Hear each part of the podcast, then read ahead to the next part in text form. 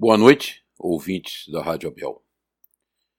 Dando continuidade aos nossos estudos de quarta-feira, aonde estamos estudando o livro Memórias de um Suicida, nós iniciamos quarta-feira passada o capítulo 6.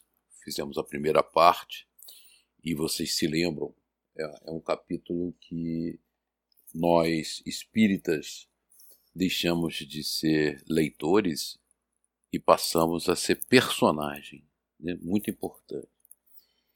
E lembra que ele começa com um diagnóstico é, muito importante de Romeu e Alceste, que participaram aos diretores do departamento hospitalar, existir uma necessidade premente de demandarem a terra em busca de aprendizes de ciências psíquicas, quer dizer, espíritas, a fim de resolverem complexos mentais de alguns internos. Então existia uma intenção deles, que foi confirmada, de ter uma terapia de choque né, a esses internos, porque eles precisavam ser chocados com a revivência de vibrações animalizadas a que estavam habituados.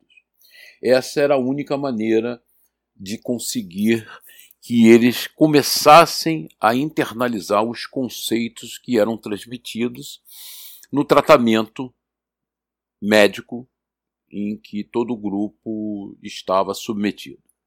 Esses irmãos uh, tinham dificuldade, estavam muito animalizados ainda e precisavam desse choque de matéria e precisavam, com isso, estar em contato com o médium, né, para que possam revivenciar aquelas experiências na matéria.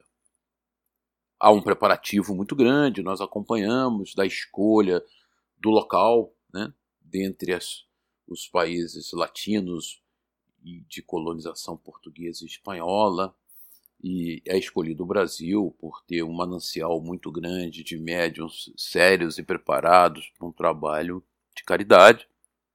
É escolhido centros espíritas, são escolhidos médios, é feito todo um processo de seleção, nós acompanhamos tudo isso. Né?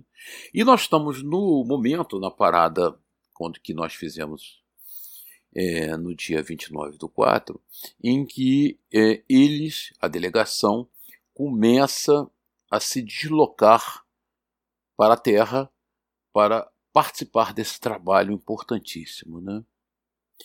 E Camilo Castelo Branco é, estava comentando para nós a forma de se comportar. No recinto das operações, deveríamos portar-nos como se defrontando o próprio tabernáculo supremo, pois que a reunião seria, acima de tudo, respeitável, porque realizada sob a invocação do sacro santo nome do Altíssimo, nome de Deus, enquanto o seu unigênito estaria presente por meio de radiações misericordiosas do seu grande amor fraterno. Então, através dessas vibrações misericordiosas do seu grande amor fraterno, Jesus estaria presente à reunião. Então, uma reunião importantíssima, né? E ele comenta mais. Se era dever do cristão honesto e sério calar paixões e desejos impuros, procurando escudar-se na boa vontade para dominá-los, reeducando-se diariamente nos momentos em que estivéssemos presentes ao venerável templo, onde se consagraria o sublime mistério da confraternização entre mortos e vivos, para trocarem impressões assim mutuamente se esclarecendo, se instruindo e iluminando. Melhor cumpriria a todos, homens e espíritos, precatarem-se com as mais dignas atitudes, chamando os pensamentos mais sadios para aureolarem as mentes de nobreza condizente com o almo acontecimento.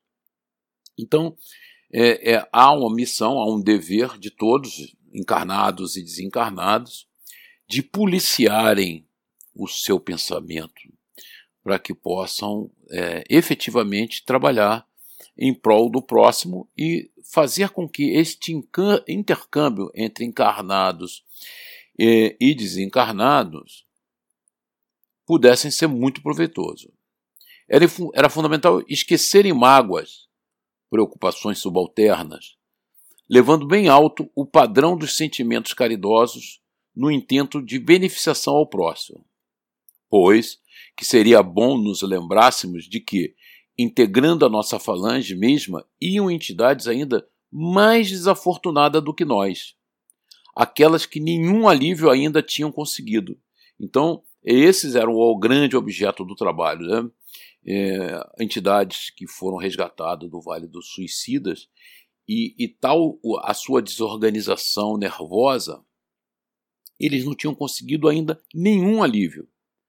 A dispersão mental em que se mantinham e as quais ordenava o dever de fraternidade que auxiliássemos, apesar da nossa fraqueza. Quer dizer, eles foram convidados a auxiliar, apesar de não estarem totalmente preparados, mas tinham que começar a disciplinar a mente a fim de trazer benefício a esses irmãos, contribuindo com nossos pensamentos benevolentes, firmes, vibrando em sentido favorável a elas.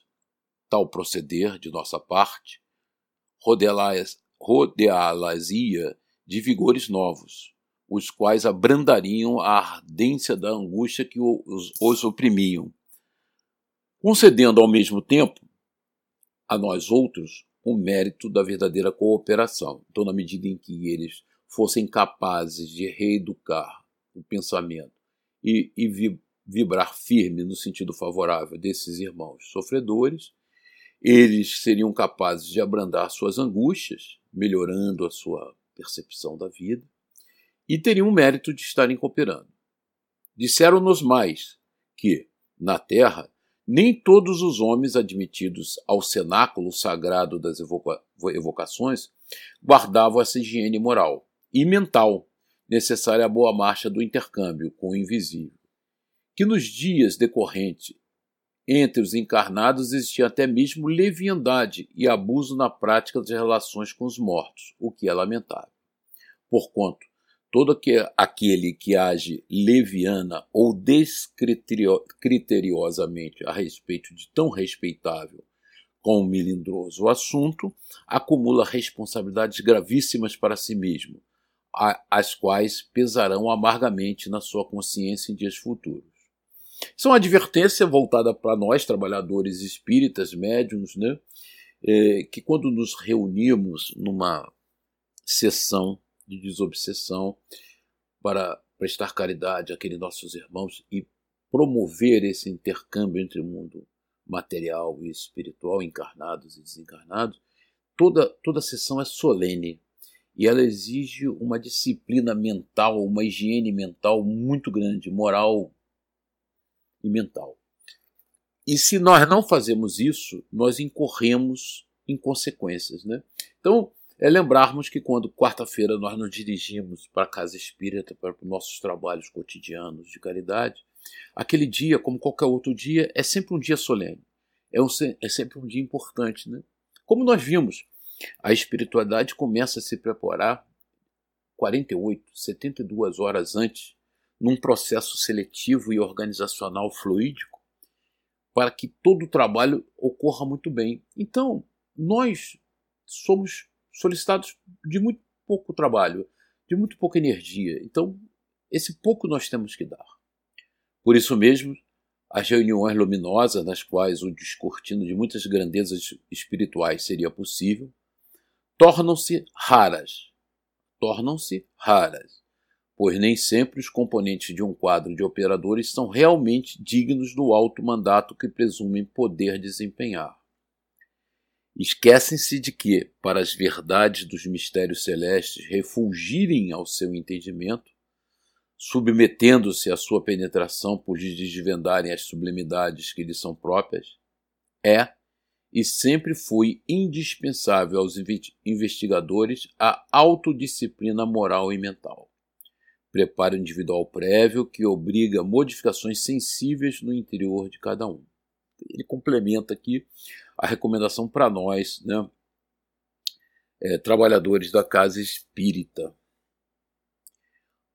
É, ou pelo menos o desejo veemente de reformar-se, vontade convincente de atingir o verdadeiro alvo do bem.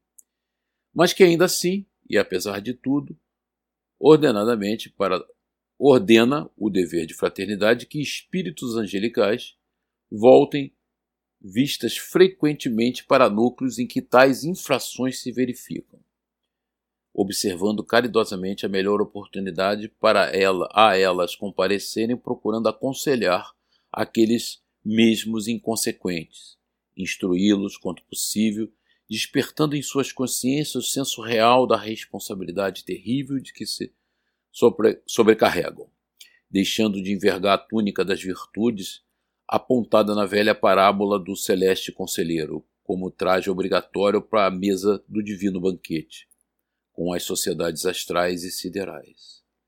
E que assim agindo, os ditos espíritos nada mais faziam do que observar princípios da fraternidade estabelecida pelo próprio Mestre Nazareno, o qual não desprezou descer de esferas deíficas até o pélago tormentoso das maldades humanas, o abismo das maldades humanas, né?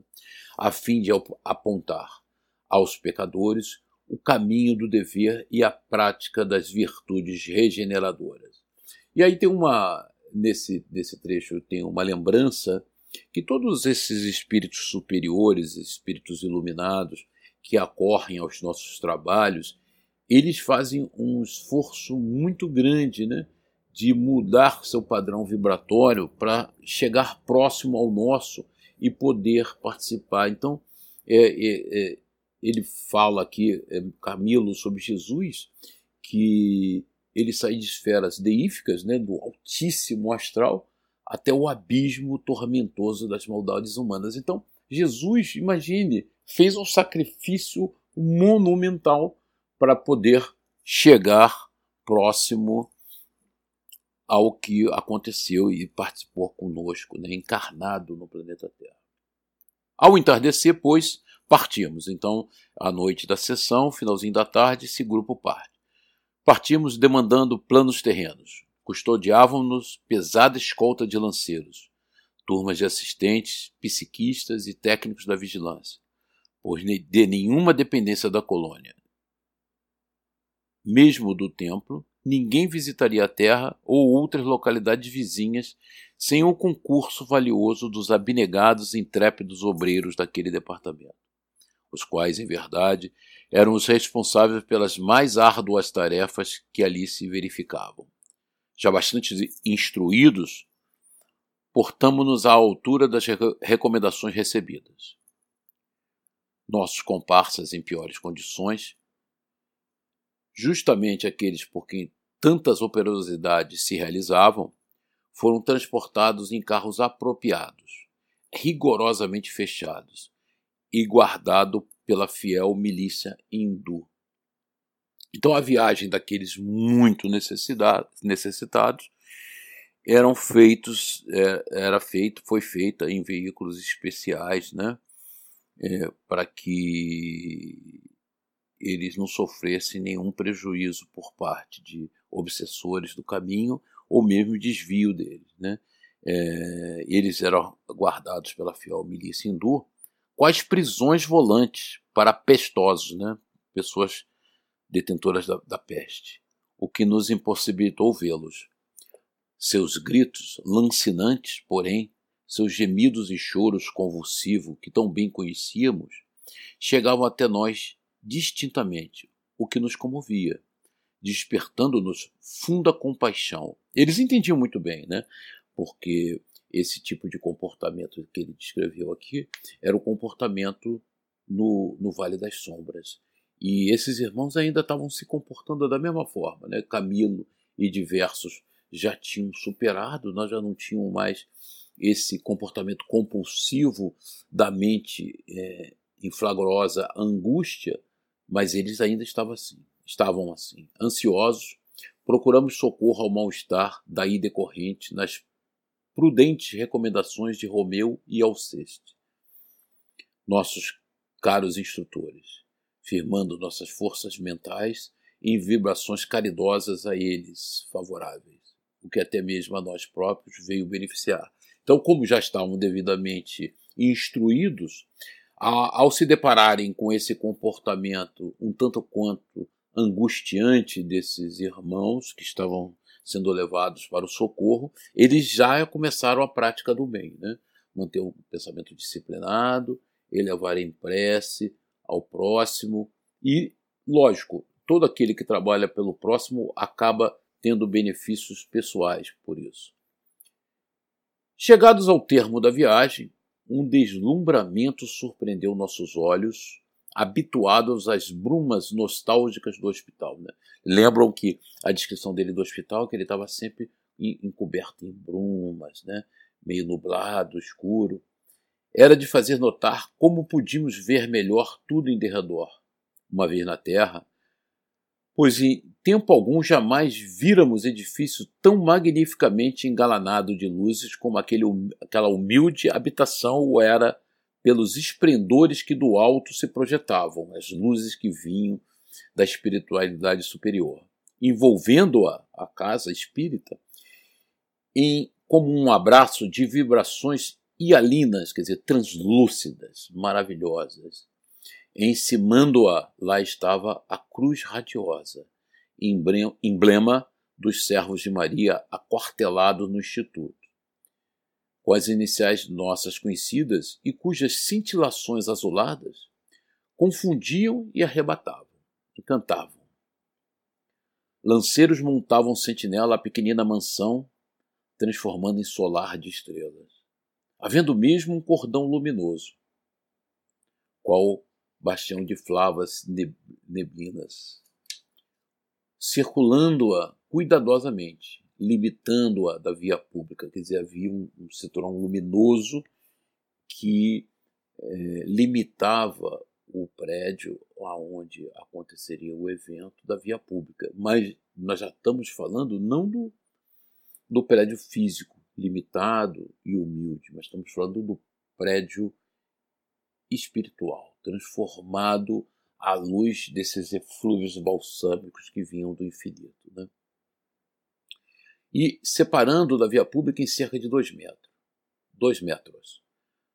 A um entendido, não seria difícil perceber a finalidade de tais precauções exigidas pelos ilustres trabalhadores do Instituto Maria de Nazaré. Não desejavam a intromissão no recinto das operações, nem mesmo de emanações mentais heterogêneas. Então, é, é, nós todos né, somos uma usina geradora de fluidos e a vizinhança da casa espírita, que não está participando do processo e da atividade de caridade, ela vai no dia a dia gerar ondas deletérias.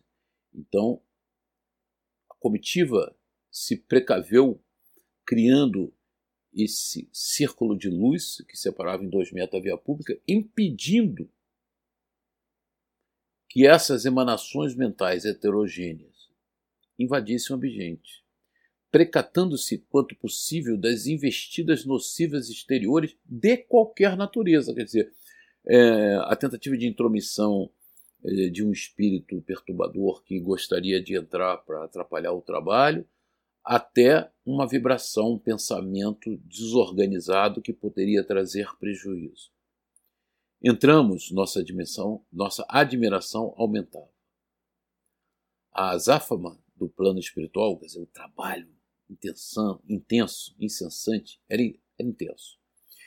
Quanto à parte que tocava o homem executar, parecia diminuta. Quer dizer, o que cabia a nós encarnados era um pedacinho de todo aquele trabalho transformador. Daí, ele complementa, conforme foi fácil observar. E daí a importância, quer dizer, a nossa contribuição para uma tarefa de caridade desse porte já é tão pequena que nós não podemos nos dar o luxo de falharmos nesse momento. Então nós temos que manter essa higienização moral, mental, de tal ordem que possamos dar esse diminuto, essa diminuta parcela da nossa, do nosso trabalho, da nossa contribuição para os serviços de caridade. Ao ingressarmos no salão indicado para o nobre acontecimento, apenas se nos deparou um varão idoso, absorvido na leitura de um manual de filosofia transcendental, o qual dir-se dir-se-ia empolgá-lo, pois verdadeiramente concentrado nos pensamentos que ia captando das páginas sábias, deixava irradiar na fronte fagulhas luminosas que muito o recomendavam no conceito do invisível. Né? Era o dirigente material da casa, se preparando para a sessão, estudando para manter a concentração, né? página de preparo, fazendo uma leitura adequada e a sua mente já sintonizada, gerando fagulhas luminosas que demonstravam quanto ele era conceituado no mundo espiritual. Tudo indicava compreender ele a responsabilidade do, dos trabalhos daquela noite, que sobre seus ombros também pesavam, e por isso preparava-se a tempo, estabelecendo correntes harmoniosas entre si próprio e seus diletos amigos espirituais. Era o diretor terreno da casa. Então é uma responsabilidade muito grande. Ele já tinha sido instruído por telepatia do, da, do trabalho que aconteceria e consciente, bem intuído, estava se preparando. O quadro a contemplar, aliás, era sugestivo e majestoso. Haviam desaparecido os limites da sala de trabalho, como se as paredes fossem magicamente afastadas a fim de se dilatar o recinto. E é aquilo que a gente comentou anteriormente. Né? Uma coisa é a instalação física, a outra é a instalação espiritual que se sobre, sobrepõe à física. Então, quando você entra, você está em um outro ambiente, porque aí você está no padrão espiritual elevado. Em seu lugar, Vimos tribunas circulares com feição de arquibancada. Dir-se-ia anfiteatro para acadêmicos, quer dizer, o formato de, um, de uma academia em que os alunos sentam no anfiteatro de forma circular para observar o acontecido. É lógico que se um encarnado com padrões vibratórios limitadíssimos entrasse na casa, não ia haver nada disso. Né? Nossos guias vigilantes indicaram as arquibancadas e os lugares a nós reservados. Obedecemos sem relutância, ao passo que os infelizes companheiros, cujo estado grave dera razões ao trabalho, trabalhoso recurso, eram pacientemente conduzidos por seus médicos, assistentes e enfermeiros e colocados no primeiro plano das arquibancadas, em local apropriado as suas condições. Então, nós estamos dentro de um ambiente espiritual que se sobrepõe à organização material da casa espírita, preparado para esse evento. Na sala já se achavam reunidos os elementos terrenos selecionados para aquela noite, isto é, os médios indicados e os colaboradores homogêneos de boa vontade, tomando cada um o lugar conveniente, para eles, nada mais havia no tosco aposento, além das paredes brancas e desadornadas, a mesa que singela toalha guarnecia livros, papéis em branco, esparsos à altura da mão dos médiums, que e alguns lápis. E, e, e aí muito interessante é, que a gente percebe que a gente lembra da descrição da nossa casa espírita, né? Nós entramos, tem a nossa mesa, os livros em cima da mesa, os papéis, as anotações, os espíritos beneficiados por quem nós vamos orar e trabalhar. E, e as mesas, as paredes brancas, desardonadas, sem ornamentação nenhuma, né? Sem ornamentos. Mas ele comenta: os dotados de evidência, todavia, percebiam algo inusitado e fora de rotina e comunicavam timidamente a seus pares, em discretas confidências, que, que visitas importantes do além honravam a casa aquela noite, seguindo-se a descrição de alguns pormenores, como a presença da milícia de lanceiros, dos médicos com seus aventais e emblemas, e enfermeiros afamados no que em verdade não eram acreditados, pois ainda no primeiro decênio deste século, mesmo, muitos dos espíritas mais convictos sentiam dificuldade em aceitar a possibilidade de existir no espaço necessidade de militares em ação, de enfermeiros e médicos desdobrando os místeres de sua magna ciência sobre enfermos desencarnados. É, é, pode ser, às vezes, uma crença tola nossa, né? achar que há uma descontinuidade entre é, vida encarnada e vida desencarnada. Não, não há. Né? Não há essa descontinuidade. E tudo aquilo que nós temos no mundo material é, é uma tímida imitação do que vivemos no mundo espiritual. Lembram vocês que quando eles são socorridos do Vale das Sombras e são levados ao hospital, eles é, chegando próximo, eles têm a impressão que estão chegando a uma fortaleza medieval, né? uma construção hispânica, ibérica, é, medieval, fortalecida, com muralhas de pedras gigantes, lanceiros. Na verdade, quando a gente tem isso na Terra, nós temos uma tímida imitação do que vivemos no espaço. Então, no espaço, nós temos enfermeiros muito importantes, psiquiatras, psicólogos, engenheiros, arquitetos. essas profissões se desdobram, se aperfeiçoam, elas são necessárias. Né? Não é porque a gente tem a sensação que por estarmos desencarnados sem o corpo físico, o mundo, o mundo é de tal fluidez e sem nenhuma densidade que nada disso possa ser necessário. Não. É, ele pode ser considerado fluido para nós encarnados, mas para os desencarnados ele é tão concreto e tão real como é para nós. Daí essa sensação boba né, do desencarnado que teme é, a vida espiritual, teme perder o corpo físico, desencarnar, né? a morte do corpo físico. Por quê? Porque o mundo espiritual ele é pleno em atividades, né? ele, ele, ele nos abre leques imensos para estudarmos, trabalharmos, nos relacionarmos, nos divertirmos, porque se divertem, lógico que em padrões diferentes, né?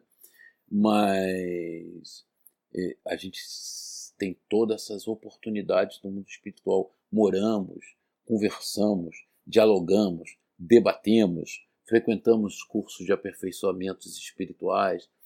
É, lembra meu pai, antes de desencarnar, que dizia que a primeira coisa que ele queria fazer, o primeiro curso na, nas colônias espirituais, era de volitação, para ele definitivamente se libertar né, da, da cadeia terrestre, do corpo físico e poder se deslocar por volitação. Então nós temos oportunidades imensas na espiritualidade e que são tão ou mais completas das, das experiências que temos no planeta Terra. Nós outros, no entanto, não fora a degradante indigência que nos grilhetava a inferioridade espiritual, impossibilitando a amplitude da visão, que seria natural se outras fossem as nossas condições, teríamos abrangido o cenário na sua augusta realidade. Quer dizer, existia uma realidade ainda mais deslumbrante que eles, que ainda estavam num estágio evolutivo é, limitado e não percebiam. Em vez de que, em vez de percebermos palidamente o que os nossos guias e mentores contemplavam em todo o esplendor da sua gloriosa significação. Então você vê que tem escalas de percepção, né? os encarnados percebiam uma salinha é, de paredes brancas, desornamentadas, com uma mesa singela com livros. Eles já percebiam um ambiente de academia maravilhoso, com um anfiteatro iluminadíssimo e tal. Mas existia um nível de percepção ainda maior que só os mais evoluídos percebiam. Ao centro do salão destacava-se a mesa de trabalho dos colaboradores encarnados. Rodeavam o seu presidente com a comitiva de médios e afins para a corrente simpática de atração. De tosca que anotáramos ao entrar, agora se tornara alvinitente, pois dos confins do invisível superior despejava-se sobre ela cascata de luz resplandecente, elevando-se ao nível de altar sacrossanto, onde a comunhão da fraternidade entre homens e espíritos se realizaria sob os divinos auspícios do Cordeiro de Deus, cujo no nome sacrossanto era ali invocado. Então, essa mesa de trabalho foi se transformando no altar alvinitente, né? Porque raios luminosos estavam preparando para essa fraternização entre homens e espíritos, esse encontro fraternal. Abrangendo essa primeira corrente magnética produzida pelas vibrações harmoniosas dos encarnados, existia uma segunda composta por entidades translúcidas e formosas, cujas feições mal podíamos fixar, tais os reflexos vivos que emitiam, parecendo antes silhuetas encantadas, orlada de raios cristalinos e puros, eram os espíritos guias do centro visitado. Os protetores dos médios, assistentes e familiares das pessoas presentes que abnegadamente, talvez desde milênios, se dedicassem ao objetivo da sua redenção, nossos protetores, nossos mentores, e eles brilhavam. Você imagina que espetáculo que era isso, essa, esse ambiente que ele está descrevendo.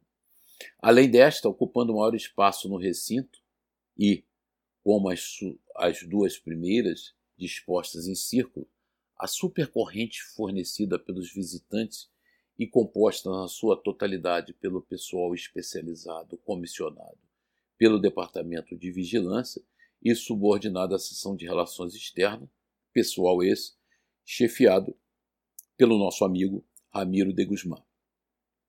A cabeceira da mesa, lugar de honra ocupado pelo diretor da casa, o qual requer do seu ocupante elevadas disposições para o bem, e que, para os métodos hindus usados no Instituto, seria a chave do círculo, propício ao nobre desempenho. Postavam-se, além deste, o seu diretor espiritual e mais o chefe da nossa expedição, isto é, Ramiro de Guzmán, ao passo que mais acima, Romeu e Alceste, os instrutores diretos da atormentada falange, cujo delicado desempenho vai verificar-se por intermédio da palavra do instrutor terreno, o presidente da mesa.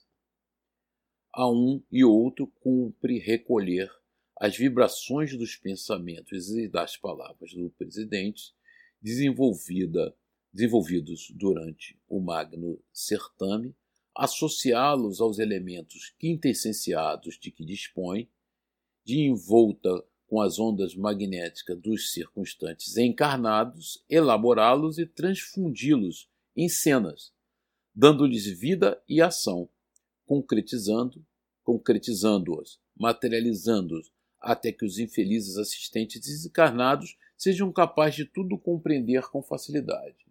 Então aqui tem uma passagem lindíssima, porque esses espíritos mais necessitados é, se eles tivessem que entender os conceitos morais a partir da dissertação do, do diretor-presidente, eles teriam que fazer um esforço mental e ter uma capacidade de abstração que naquele estado de conturbação eles não tinham. Então, Romeu e Alceste, a partir da disposição de todo aquele aquela energia fluídica emanada por encarnados e desencarnados enviados pelo alto, eles manipulavam e criavam ideoplasticamente a cena. Então eles não ouviam um sermão, eles viam um sermão. E vocês vão ver mais à frente como essa estratégia tem um impacto fantástico no aprendizado. Para isso, é, é, Romeu e Alceste contam com o apoio do pessoal especializado, fornecido pela vigilância, isto é, pela seção de relações externas, e o concurso amoroso e indispensável dos gabinetes científicos localizados no hospital, chefiados por Teócrito, e todo aquele equipamento que foi trazido, vocês lembram, né? Quanto aos nossos médicos e enfermeiros, já se achavam apostos, quer junto dos médios, quer ao lado dos enfermos, indo e vindo, fiéis ao formoso quanto sublime sacerdócio que no astral a medicina lhes confere, ainda mais nobre que na terra, porque além é unicamente sob a augusta inspiração do amor e da fraternidade que se dedicam a tão nobres labores. Né? No, no, espaço é, é única e exclusivamente por fraternidade, não tem nenhuma remuneração pecuniária pela atividade deles né, nesse sacerdócio. Diferente na Terra, que ah, o sacerdócio da medicina acaba é, se mesclando com interesses pecuniários. E, serenos nos postos que lhes competiam, os lanceiros, esses colaboradores arrojados e silenciosos, disse-ia trazerem as forças de que dispunham, em verdade, não nas lanças em que suas mãos não exprimiam violência, mas nas mentes rigorosamente moldadas, nas forjas de trabalhos austeros e de iniludíveis disciplinas de renúncia e aprendizados abrilhantados na dor dos sacrifícios. A lança não, não tinha objetivo de é, estocar ninguém, nem de praticar violência. A lança ali tinha um simbolismo né, para mostrar para aqueles espíritos inferiores que os vissem que haviam limites muito claros que eles não deviam ultrapassar.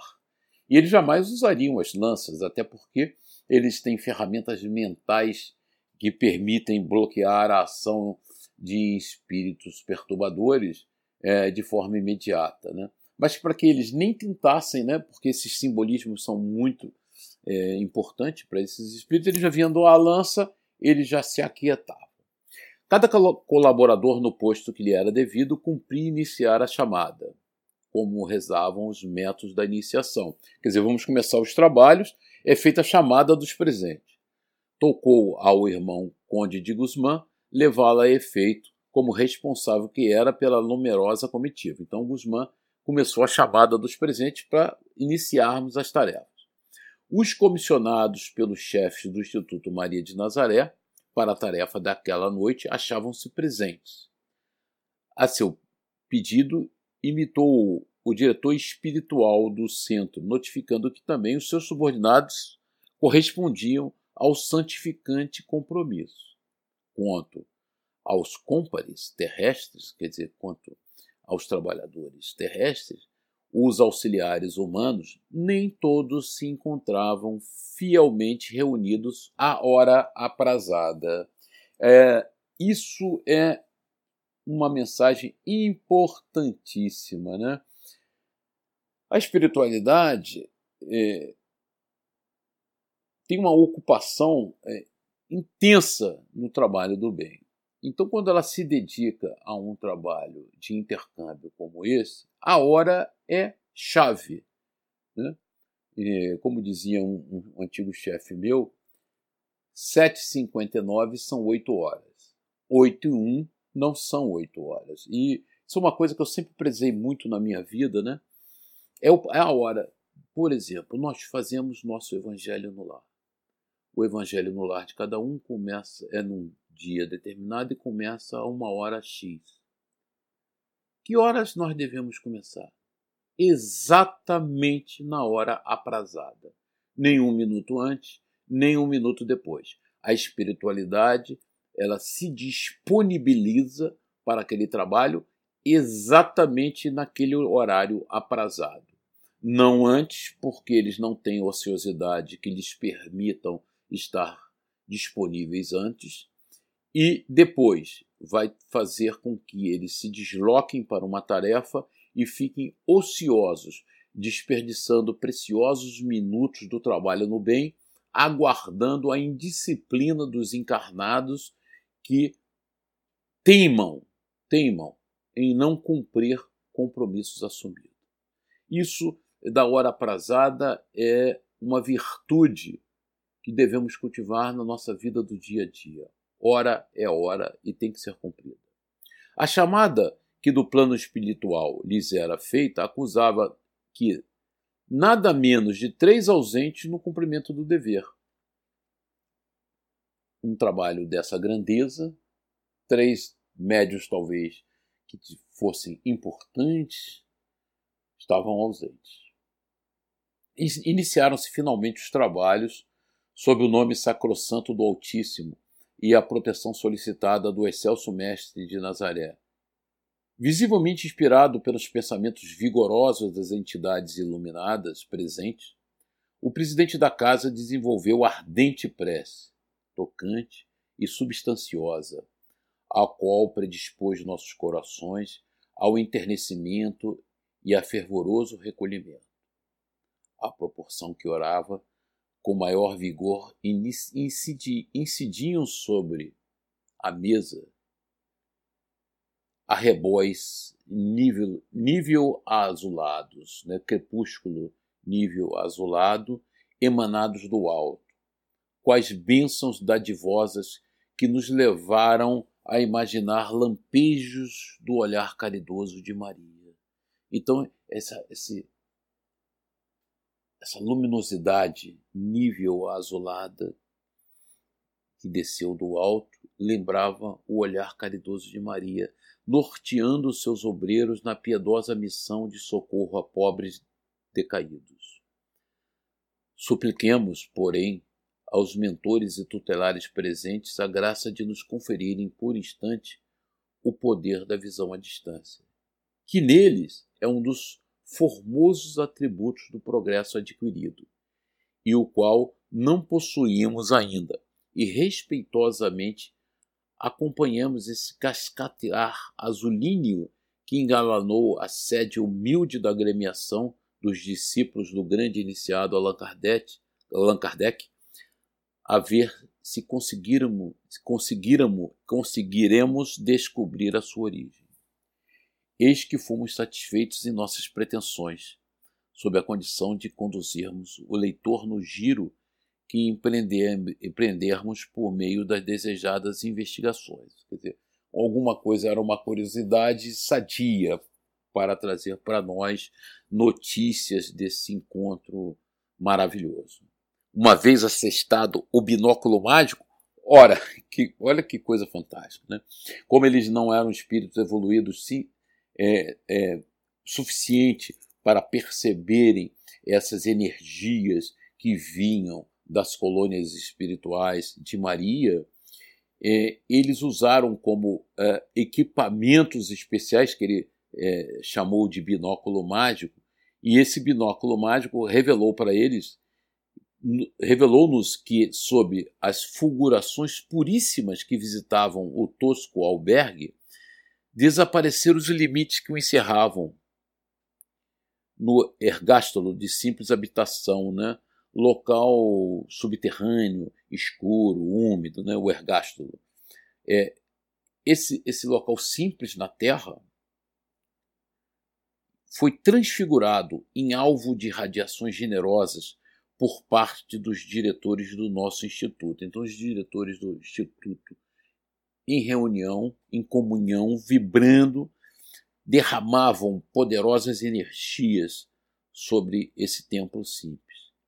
Víamos, refletida nas ondas pulcras daquelas dulçor, dulçor, dulçorosas cintilações, a reprodução que, no mesmo momento, se desenrolava no gabinete secreto secreto do templo santuário, onde se reuniam os responsáveis por quantos viviam na colônia. Perante a excelsa diretora da legião. Também esses austeros mestres, portanto, estão presentes à reunião em que nos achamos, pois que o vemos, estão como nós, reunidos em torno de uma mesa augusta e alvinitente, a mesa da comunhão com o mais alto. Lá na colônia, mas interconectado em pensamento com a casa espírita. Altar venerável que testemunha todos os dias suas elevadas manifestações de idealistas, suas investigações profundas de cientistas cristianizados a respeito da criação divina e dos graves problemas referentes ao gênero humano. Suas fervorosas vibrações de amor e respeito ao onipotente Pai e ao próximo são doze varões, belos, nobres, cuja idade à primeira vista se não poderia calcular, mas que exame mais circunstanciado, circunstanciado revelaria que bem poderia ser a que lhes fosse mais grata ao coração ou às recordações. Eles se apresentavam de tal forma harmoniosa que era impossível identificar que idade eles tinham. Né?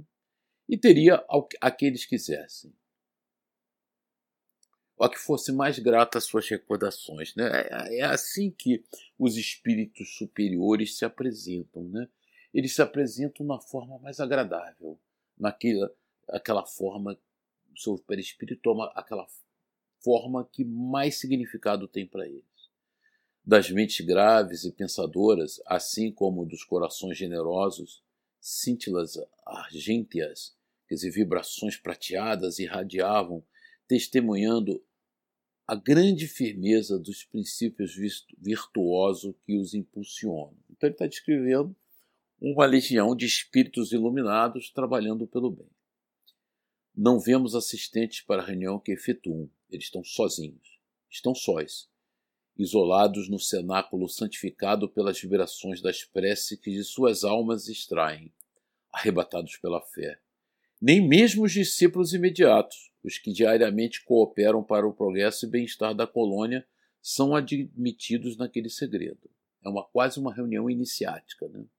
A reunião é íntima, só deles precisam da mais sólida homogeneidade de que poderão dispor suas forças, assestadas para o sentido do bem. Então eles estão em tal maneira vibrando pelo bem e uníssono que qualquer distúrbio poderia ser nocivo. Então eles se mantêm sozinhos, pois urge manter a harmonia geral da Assembleia que ousou reunir-se sob o nome do Criador, Supremo do Universo e às vistas do seu unigênito, cuja presença foi solicitada, solicitada ardentemente ao se iniciarem os trabalhos. Então, ardentemente, todos os presentes, os dirigentes, é, solicitaram a presença de Jesus, o Mestre amado.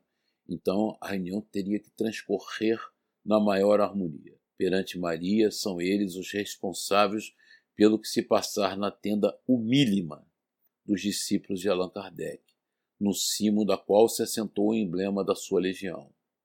E, o que é ainda mais grave, perante seu augusto filho, o Mestre Redentor, a quem todas as legiões prestam obediência, porque é ele o diretor maior, a quem o Criador conferiu poderes para redimir o planeta Terra e sua, suas humanidades.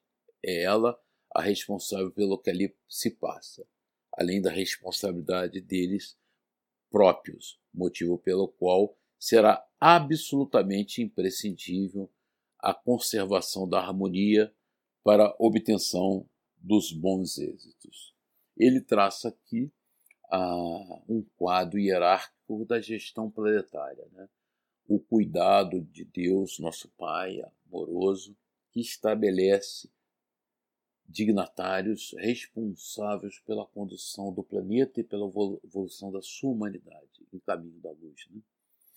Para que o Mestre amado seja ainda mais uma vez glorificado, para que seu nome excelso não sirva de pretexto para levianas realizações, para que se não cometa o sacrilégio de fazer degenerar em simples forma banal a invocação feita ao Cordeiro Imaculado de Deus, para que esteja presente nos ditos trabalhos, e para que seja real sua presença em espírito e verdade no santuário dos seguidores de Kardec, visitado por seus pupilos, vibram eles ali, reunidos secretamente, elevando os pensamentos em haustos sublimes, concentrados e firmes, alongando, com as melhores reservas mentais que possuem, as próprias almas na súplica, para que mereçam, com efeito, todos todos presentes à magna reunião, a presença do grande Consolador, assim estabelecendo as correntes invencíveis,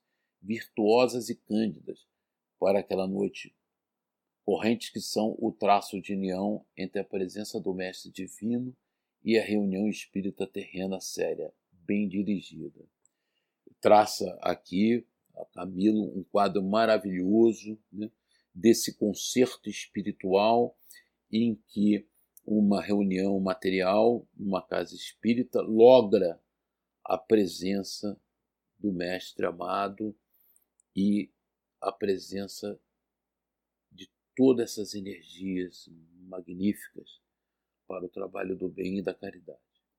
Por isso mesmo é que os demais servidores, com quanto promos, dedicados e sinceros, não podem presenciar essa magna assembleia realizada no além. Não alcançaram ainda as vibrações perfeitamente homogêneas com as suas, tal como requer a santidade do mandato.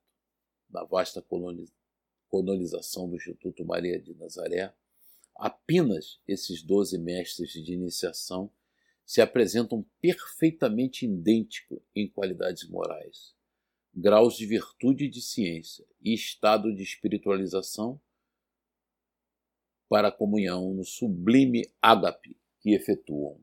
Somente esses doze iniciados, somente esses doze espíritos tinham uma identidade vibratória, moral, intelectual e qualidades que permitisse é, esse grau de homogeneidade e criar esse campo energético fortíssimo que garantiria ao encontro terrestre entre encarnados e desencarnados a harmonia necessária e o ambiente fluídico para a presença do Mestre amado.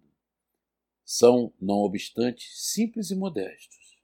Sabem que de si mesmos poucos têm para distribuir com os mais necessitados e sofredores, porque consideram diminuto o cabedal, o cabedal de ciência adquirido, apesar do longo carreiro de experiências que palmilharam a série de peregrinações pela via do sacrifício e das lágrimas. Quer dizer, a evolução que eles alcançaram, ela não foi gratuita, né? Ela foi decorrente de uma série de peregrinações, reencarnações sucessiva pelas vias do sacrifício e das lágrimas.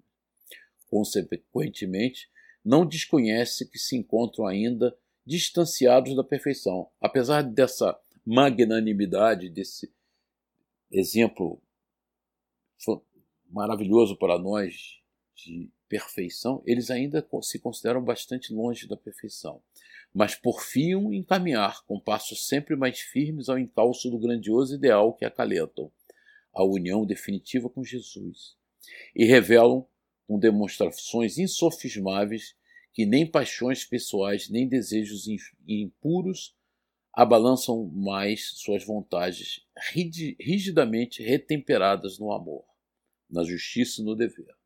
Apesar de não estarem ainda podendo conviver com Jesus, o mega amado mestre, eles estão em passos firmes, sólidos, né? e, e, e conseguiram controlar todas as suas paixões pessoais. Por essa razão, oram e suplicam em harmonioso conjunto sem que nenhum se considere digno bastante de ser chamado mestre ou chefe dos demais. Só sabem é que devem servir, porque não passam de servos de uma grande corporação, em que a lei é o amor ao próximo, o devotamento às causas generosas, a justiça, a abnegação, o trabalho, o progresso para a conquista do melhor. Para eles, o verdadeiro chefe, o mestre, é Jesus de Nazaré. E como tal o honram e respeitosamente o invocam sempre que as circunstâncias o requeiram.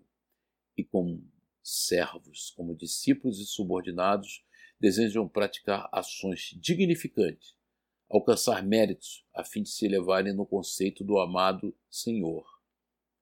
Acreditam fervorosamente que o magno instrutor a quem imploram assistência e proteção não desatendeu as invocações extraídas dos recônditos mais sensíveis dos seus espíritos. Antes desceu, misericordioso e eterno como sempre, não apenas até o santuário hialino, translúcido, onde só eles penetram, mas também a humilde choça em que se efetua o divino banquete da fraternidade, ao qual também concorreram pobres homens e mulheres, ainda encarnados, arrastando-se penosamente pelos cardos das provações. Né? Cardos são plantas espinhosas para aprendizados redentores. Então, a reunião desses doze espíritos iluminados garante, pela harmonia do seu pensamento e da sua prece, a presença de Jesus, não só naquele santuário hialino, naquele santuário translúcido onde eles se reuniam na colônia dos trabalhadores de Maria, mas também na humilde choça em que se efetua o divino banquete. Então, essa é uma descrição maravilhosa de uma reunião espírita bem estruturada, bem preparada, bem organizada, né? e que nos leva a um trabalho de caridade é, digno e importante para todos aqueles necessitados. Meus irmãos, nós vamos encerrar aqui o nosso estudo da noite de hoje, rogando a Jesus, o nosso mega amado Mestre, que nos inspire, nos ampare, nos anime e que possamos, pela nossa disciplina moral, intelectual, reproduzirmos na nossa casa reuniões maravilhosas como essa. Imagine a alegria de sabermos que nós somos trabalhadores do bem, que apesar de sermos humilíssimos, contribuímos definitivamente para a consolidação dos ensinamentos do Cristo na crosta planetária. Que Deus ampare e sustente a todos. Boa noite, meus irmãos.